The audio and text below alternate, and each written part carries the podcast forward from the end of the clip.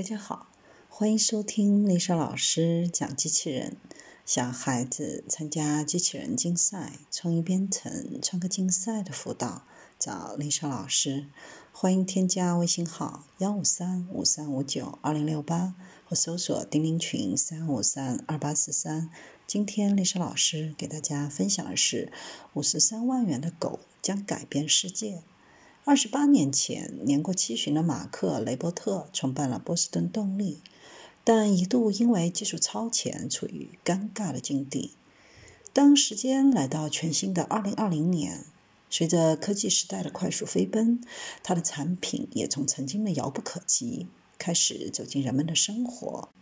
七月中旬。波士顿动力的首款零售机器人 Spot 首个买家秀开箱视频燃爆了全球的网络。当一个二十七寸的旅行箱一般大的巨大黑色包装打开之时，全世界的科技爱好者隔着屏幕羡慕这个加拿大的科技视频博主。价值五十三万元的机器狗，网友们通过屏幕看到它穿越障碍、快速灵活地爬楼梯，甚至在巨大调整面前装死。这样对环境的感知和预判，都只是它的冰山一角。这个狗并不只是一个单纯执行功能的机器人。而是一个多功能开发平台，用户可以用基于 gRPC 的 API 和 Python 的客户库来进行开发，控制机器狗的形态、速度、载荷、编辑地图和导航。